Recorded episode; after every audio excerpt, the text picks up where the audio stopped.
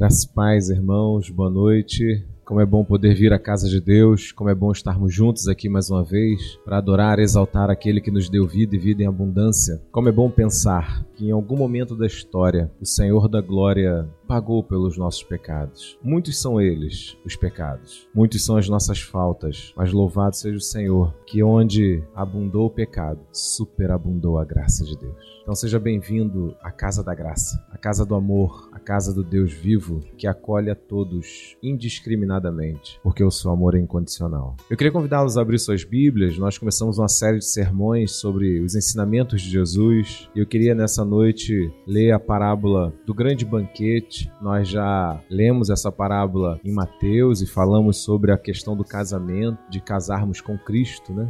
de vivermos realmente uma vida com o Senhor e não ficar flertando com esse mundo. Mas hoje eu queria, em Lucas, trazer uma outra aplicação, um outro ensinamento que Jesus nos dá também nessa parábola. A minha versão é a versão transformadora, ela é uma versão diferente da revista e atualizada, mas eu estarei lendo, os irmãos acompanhem a leitura de Lucas 14, estarei lendo os versos 15 em diante. Diz assim a palavra do Senhor: Ao ouvir isso, um homem que estava à mesa com Jesus exclamou: Feliz será aquele que participar do banquete no reino de Deus. Jesus respondeu com a seguinte parábola: Certo homem preparou um grande banquete e enviou muitos convites. Quando estava tudo pronto, mandou o seu servo dizer aos convidados: Venham, o banquete está pronto. Mas todos eles deram desculpas. Um disse: Acabei de comprar um campo e preciso inspecioná-lo. Peço que me desculpe. Outro disse: Acabei de comprar cinco juntas de bois e quero experimentá-las. Sinto muito. Ainda outro disse: Acabei de me casar, não posso ir. O servo voltou e informou o seu senhor o que tinha dito. Ele ficou furioso e ordenou: Vá depressa pelas ruas e becos da cidade e convide os pobres, os aleijados, os cegos e os mancos. Depois de cumprir essa ordem, o servo informou: Ainda há lugar para mais gente. Então o senhor disse: Vá pelas estradas do campo e junto às cercas entre as videiras e insta com todos que encontrar para que venham, de modo que que minha casa fique cheia, pois nenhum dos que antes foram convidados provará do meu banquete. É palavra do Senhor nosso coração. A centralidade desse, dessa parábola tem um único fator: desculpas. E pensar nesse texto faz a gente remontar uma situação muito comum hoje. Hoje somos pessoas que gostamos de dar desculpas para não cumprir o que nós combinamos. Damos desculpas para tudo. E isso somente para que a gente não seja uma pessoa de palavra. Achamos que dando desculpas nos vemos justificados do nosso compromisso. Parece que de alguma forma dar uma desculpa me isenta de viver aquilo que me comprometi a viver, seja no casamento, seja no trabalho, seja na vida de fé. Desculpas passam a ser parte da rotina, onde agora ela se torna o meio pelo qual eu amenizo minha culpa de consciência, meu peso de consciência, e faço então com que isso não seja um problema para mim. Diante disso, então, verifique que vivemos em um tempo onde as desculpas se tornaram a centralidade de grande parte da vida de muitas pessoas, que vivem somente pelas suas desculpas. O texto aqui então nos mostra justa justamente isso. Quão fúteis desculpas são em face a um chamado divino? Como daria desculpas para um chamado de Deus? O, o banquete aqui é retratado por um início de alguém que diz assim: Quem não desejaria, Senhor, comer a sua mesa? Quem não vai querer estar junto ao Senhor no seu reino, desfrutando das suas maravilhas? Quem? Uma pergunta que todo mundo fala assim: ninguém em sã consciência não, não gostaria, todos gostariam de estar. No entanto, Jesus traz essa parábola dizendo assim: não é bem assim. As pessoas não tomam o meu reino por estima, como você diz. Eles qualificam o meu reino abaixo daquilo que eles desejam. Eles não consideram realmente o reino do Deus vivo algo importante. E aí ele começa essa parábola. Vou fazer convite e as pessoas vão dar desculpas. Veja com quanta naturalidade as desculpas surgem. Desculpas aparentemente justas. Alguém que tinha uma propriedade, alguém que comprou alguns animais e o outro que casou. Justas quando comparadas aos nossos compromissos. Justas quando comparadas aos nossos convites. Mas seriam elas justas comparadas a um convite de Deus? Verifique como são fúteis as nossas desculpas em face a um chamado divino. Mas muitas são as desculpas que sustentamos mesmo com Deus. Damos desculpas ao nosso cônjuge, damos desculpas ao nosso chefe, damos desculpas aos nossos compromissos sociais e, inclusive, damos desculpas a Deus, como se Ele não soubesse da realidade do nosso coração. O que o texto nos desafia é pensar justamente sobre isso. Quando nós pensamos e olhamos sobre essa união união, verificamos que muitas coisas estão em prioridades aqui, menos viver o chamado de Deus. Realmente, o que Jesus está mostrando é que as pessoas não estão tão preocupadas com Deus. Elas falam de Deus, elas dizem ser algo tremendo. Realmente, uma maravilha está no banquete celestial. Mas quando isso implica num compromisso, quando isso implica em abrir mão de alguma das suas coisas, Deus deixa de ser prioridade. Deus não é mais importante. Deus não é mais importante do que os meus bens. Deus não é mais importante do que os meus relacionamentos. Deus está em última instância. Se porventura não tiver na minha agenda nada, então pode ser que eu compareça ao convite que Deus me fez. É isso que o texto está mostrando. As pessoas nunca gostaram de Deus. O pecador não gosta de Deus. Vocês não gostam de Deus. É isso que está dizendo. Nós não gostamos de Deus se ele não vir e mudar a nossa história. Se ele não vir e abrir o nosso coração. Na pessoa de Jesus, então, encontrou o Cristo. O Cristo é uma união perfeita. Encontramos em Cristo essa maravilhosa união que nos faz experimentar um grande renovo, uma grande nova vida, uma natureza resgatada e transformada por um chamado divino. Mas o fato é que para outras pessoas esse chamado não tem valor. Observe que há um paralelo sobre aqueles que têm seus bens, têm seus compromissos sociais, têm seus afazeres, suas administrações e aqueles que não têm nada. A imagem aqui não é que o evangelho é só para as pessoas pobres no aspecto financeiro ou de bens, mas é justamente uma comparação daqueles que estão cheios das coisas do mundo, tão interessadas com as coisas do mundo, tão preocupados com as coisas do mundo, tão buscando as coisas do mundo, que elas se veem ricas para as coisas do mundo. Seus compromissos já estão totalmente completos. Não tem espaço para mais nada. Não tem espaço para uma vida espiritual. Não tem espaço para uma vida de peregrinação. Não tem espaço para uma vida de quebrantamento. Não tem espaço para um exercício de humildade, de mansidão. Não tem espaço para nada disso, pois a minha vida é conquistar o que o mundo me oferece. Em contrapartida, ele diz que aqueles que vão ao, ao encontro, ao banquete, que se assentam ao banquete de Deus, são aqueles que, de alguma forma, para o mundo são pobres. Não correm atrás desses privilégios, ainda que pudessem, a semelhança de todos os outros. Mas eles são retratados aqui com essa imagem da pobreza, como aqueles que não estão buscando as coisas desse mundo. E por isso, ao ouvir o chamado de Deus, o convite de Deus, prontamente eles respondem. Seus corações não estão impregnados. As suas agendas não são assim, cheias. Eles têm um espaço para Deus. O que acontece é que as pessoas pessoas que não respondem ao chamado divino é porque elas têm outros amores e a sua fidelidade não está em Cristo. As desculpas continuam as mesmas até hoje. Desculpas materiais, desculpas sexuais, desculpas sociais. Continuamos com as mesmas desculpas em todas as áreas para justificar a nossa falta de compromisso e entrega ao Senhor. Observe. E aí faço dessas perguntas que farei agora uma forma de você pensar. O primeiro personagem diz ter comprado uma terra e precisava ver. Ele já tinha comprado e precisava examinar a terra. Quem é que compra uma terra sem conhecer? Quem vai comprar um terreno sem saber se aquele terreno é um buraco ou uma, uma montanha de rocha. Ninguém compra assim. O que Jesus quer mostrar é justamente o absurdo das desculpas, porque elas são desculpas mentirosas. Pois nada pode se comparar a um convite de Deus, pois não há justificativas, não há motivos nesse mundo que possa ser mais importante do que responder positivamente ao convite de Deus. Mas ele diz: Eu preciso conhecer o terreno que eu comprei. Isso é mentira. O segundo diz: Comprei bois e preciso ir experimentá-los, ver se não são cegos né? Se não são mancos, se realmente tem cabeça. Quem compra boi assim? Mas o texto diz que ele já tinha comprado. Ó, comprei e vou lá agora verificar como é que são esses bois. Verifique que aqui o que Jesus está mostrando é que as pessoas que têm vidas de desculpas são vidas mentirosas. As desculpas são mentiras para não viver um compromisso, para não ter um relacionamento e especialmente aqui com Deus. Mentira. O terceiro diz casei. E aí, aqueles que lembram do sermão anterior vão ter em memória a ideia do casamento. E aqui está dizendo assim: eu casei, eu não posso ir porque eu tenho um compromisso. E aí já nega o convite, eu tenho um compromisso com este mundo. O casamento aqui não era um casamento entre um homem ou uma mulher. Era justamente a ideia de um casamento em relação àquilo que Deus oferece para que nós pudéssemos nos casar com Ele, pois a igreja é a noiva de Cristo. E aquilo que o mundo oferece para que a gente possa então casar-se com o mundo. E essa é a ideia que o texto mostra, que esse aqui já disse: Eu já estou casado com o mundo, eu não quero abrir mão do mundo. A sua resposta já é negativa. Esse não mente, esse está dizendo de fato, é isso. O que Jesus nos mostra é justamente uma relação tão profunda daqueles que, na sua vida, justificam-se para continuarem vivendo nas paixões desse mundo. Observe que talvez muitas das vezes nós sejamos esses personagens. Talvez você já deu muitas desculpas e talvez ainda dê desculpas.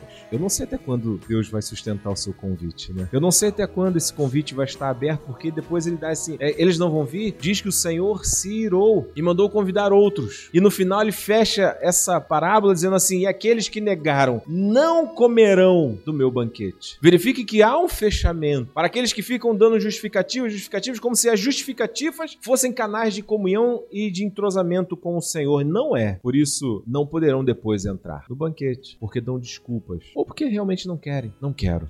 Prefiro o mundo do que é Deus. Prefiro o inferno do que o céu. Mas o fato é que literalmente ninguém diz isso. Se eu perguntar aqui quem quer ir pro inferno, duvido que alguém aqui vai levantar a mão. Duvido que alguém aqui vai dizer assim: ah, olha só, eu gosto das coisas que o demônio oferece, eu prefiro as fantasias do demônio, eu prefiro os prazeres do demônio do que realmente as maravilhas da mão de um Deus vivo, do que as belezas da grandeza de um Deus gracioso. Se eu perguntar isso aqui, ninguém vai responder contrário. Ninguém vai dizer, não, eu claro que eu quero Deus. É justamente o que abre a parábola. Pessoas que afirmam querer as coisas de Deus, mas isso é mentira. Pessoas que dizem quererem realmente viver a paz, de viverem uma vida de santidade, de viverem uma vida justa. É mentira. É um desafio, porque é isso que Cristo está dizendo. É mentira. As pessoas não querem o meu reino. Se eu não mudar a vida delas, elas não vêm, porque elas querem os prazeres deste mundo. E ficam dando desculpas. E ficam dando desculpas para não viverem o chamado de Deus. Para viver uma celebração com Jesus, temos então que entrar numa zona de uma feliz insatisfação conosco mesmos. Quando nos vemos incomodados com a nossa existência, quando nos vemos incomodados com a nossa realidade, quando realmente nos vemos incomodados com as coisas desse mundo, como retratado aqui pelos os pobres, pelos que estão pela rua, por aqueles que de alguma forma não se encaixam nesse mundo, não prosperam nas coisas desse mundo, mas vivam se indagando como o mundo é mau, como o mundo é corrupto, como os malandros e os espertos é que se beneficiam dessas coisas, como realmente esse mundo se constrói nesses pilares da covardia. A ideia dos pobres e daqueles que não se acertam são aqueles que assim, isso é estranho. Eu não me encaixo nisso. E são esses estranhos que, procurando um alento para a vida, procurando uma paz, procurando realmente um sentido para viver, encontram no convite de Deus a grande razão da sua vida. De realmente entenderem que esse mundo jaz no maligno, mas eis que o Deus gracioso se manifestou para nos dar vida e nos dar um sentido e nos mostrar um reino, um reino de justiça, um reino de igualdade, um reino de amor, totalmente contrário a esse reino decaído deste mundo. Verifique que esses que não se acertam com o mundo são tidos assim, pobres, tolos, burros, mas são esses que ouvindo, encontrando no convite de Deus, encontraram no convite de Deus a razão da vida. Não deram desculpas, porque eles estavam procurando uma razão de viver, um sentido, porque esse mundo é mau. Pessoas boas sofrem, pessoas que amamos morrem, covardias acontecem todos os dias. Esse é o mundo que vivemos. Mas nesse mundo de maldade, os maus prosperam, os maus são os poderosos. E aí realmente nós ficamos numa inquietação, numa angústia de Senhor, tem uma coisa de errado. Enquanto então encontramos em Deus a esperança de que um dia o seu filho vai voltar e vai pôr fim a toda a maldade. De que um dia o Cristo vai realizar esse grande banquete para aqueles que, desajustados nesse mundo, mas buscando uma razão de viver, encontraram nele, em Cristo, o grande sentido da vida, vão celebrar com ele um grande banquete. Enquanto os maus, que sobrecarregam uns aos outros, que exploram, que são covardes, pagarão pelas suas atos, porque negaram o convite, não quiseram abrir mão disso. Não quiseram abrir mão da sua maldade. Não quiseram abrir mão da vida de mentiras. Não quiseram abrir mão dos prazeres deste mundo para viver uma nova vida com Cristo. Ficaram dando desculpas, como se as desculpas seriam justificativas, mas não são. Porque aos olhos das pessoas cheias de si, os homens espirituais são cegos, são os coxos, são os aleijados, são os pobres, a ralé da sociedade, que são justamente os que Cristo diz que aceitam o convite, pois não estão apaixonados por este mundo, pois não estão impregnados das paixões e dos prazeres deste mundo. O mundo os vê como pobres, aleijados, como pessoas estranhas que não se encaixam, mas Deus os vê como aqueles que serão agraciados com seu banquete. As expressões de enfermidade não são aqui literais. O banquete não era só para enfermos, mas era daqueles que de alguma forma, olhando para o mundo, não encontravam solução. Olhavam para o mundo e não viam esperança. Olhavam para o mundo e viam que os homens não vão fazer paz. Os homens não vão repartir as riquezas. Os homens não vão estender a mão aos necessitados. Os homens não vão fazer isso. O único que fez isso foi Deus, que abriu mão da sua glória e veio a este mundo, assumindo a natureza humana e pagando o preço para que eu e você fôssemos perdoados. E diante disso, então, ele nos convida a um banquete. E às vezes a gente ainda está iludido com esse mundo, dando desculpas para Deus, como se as nossas desculpas iriam justificar o convite. Diz assim: eu vou no próximo. Não existe próximo. Não existe outro banquete. Só existe um banquete para o qual Deus te chamou. E eu clamo a Deus que você não dê desculpas, mas que você seja um daqueles que está inquieto com este mundo, que está incomodado realmente desse mundo de maldades que você encontre então na mesa de Deus refrigério para sua alma. Pois poderíamos rodar aqui um filme e lembrar de tanta, tantas atrocidades que já aconteceram e de tantas que ainda estão acontecendo. De quantas pessoas são humilhadas, torturadas, abusadas, de quantas explorações, quantos roubos, como os valores estão sendo invertidos. Se nada disso te incomoda, se nada disso te, te faz sentir assim um estranho neste mundo, com certeza o convite de Deus nunca vai ser importante para você. Mas se de alguma forma você já percebeu que esse mundo não tem uma solução em si, que esse mundo não tem uma forma de se auto-salvar, com certeza o convite de Deus é a solução, é a única solução. O que vai fazer diante disso? O que vai fazer diante do convite? Ah, eu tenho um compromisso. Eu prefiro as coisas do mundo, prazeres do mundo. Jesus falou que muitos responderiam assim, preferem as coisas do mundo mesmo. Mas Jesus disse que existem aqueles que vão aceitar o convite e vão cear com ele. Quem é você? O que aceita o convite ou o que dá desculpas? Quem é você? Que Deus assim nos abençoe, irmão. E que a gente entenda que a solução para as nossas vidas está em Jesus.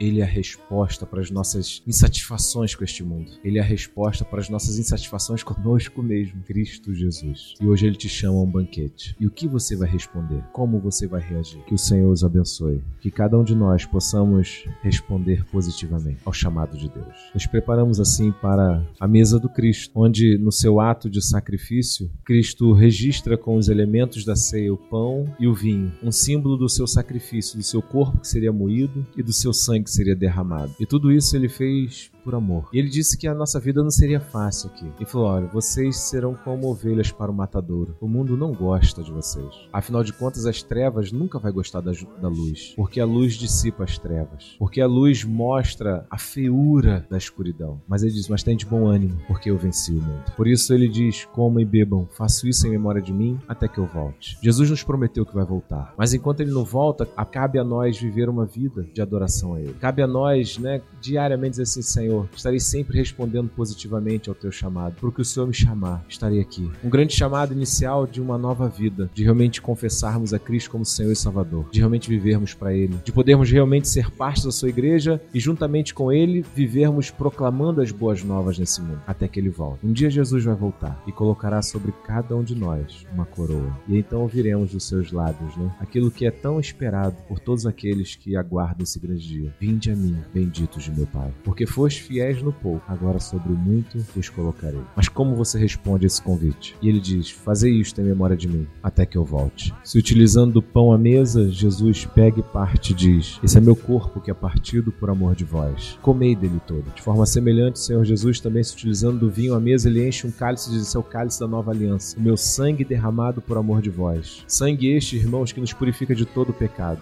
Nada e ninguém pode mais nos separar do amor de Deus que está em Cristo Jesus fome, nudez, perigo, espada, perseguição. O que? O que? O que e quem pode nos separar do amor de Deus que está em Cristo Jesus? Ninguém. Por isso, coma e beba e viva essa vida e celebre esse banquete e curta essa nova vida que o Senhor te deu neste mundo tenebroso. Seja você uma bênção. Nesse mundo de trevas, seja você luz. Nesse mundo sem gosto, onde as pessoas não priorizam a virtude e o amor, seja você realmente a temperar este mundo com amor. Esse mundo precisa de vocês, assim como nós precisamos de Cristo. Coma e beba e viva para a glória dele, pois ele te escolheu, ele te convidou. Viva esse convite, que é a grande bênção de Deus para mim e para vocês.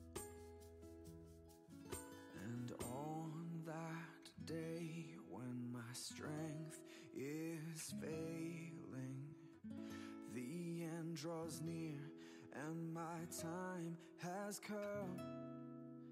Still, my soul will sing your praise unending. Ten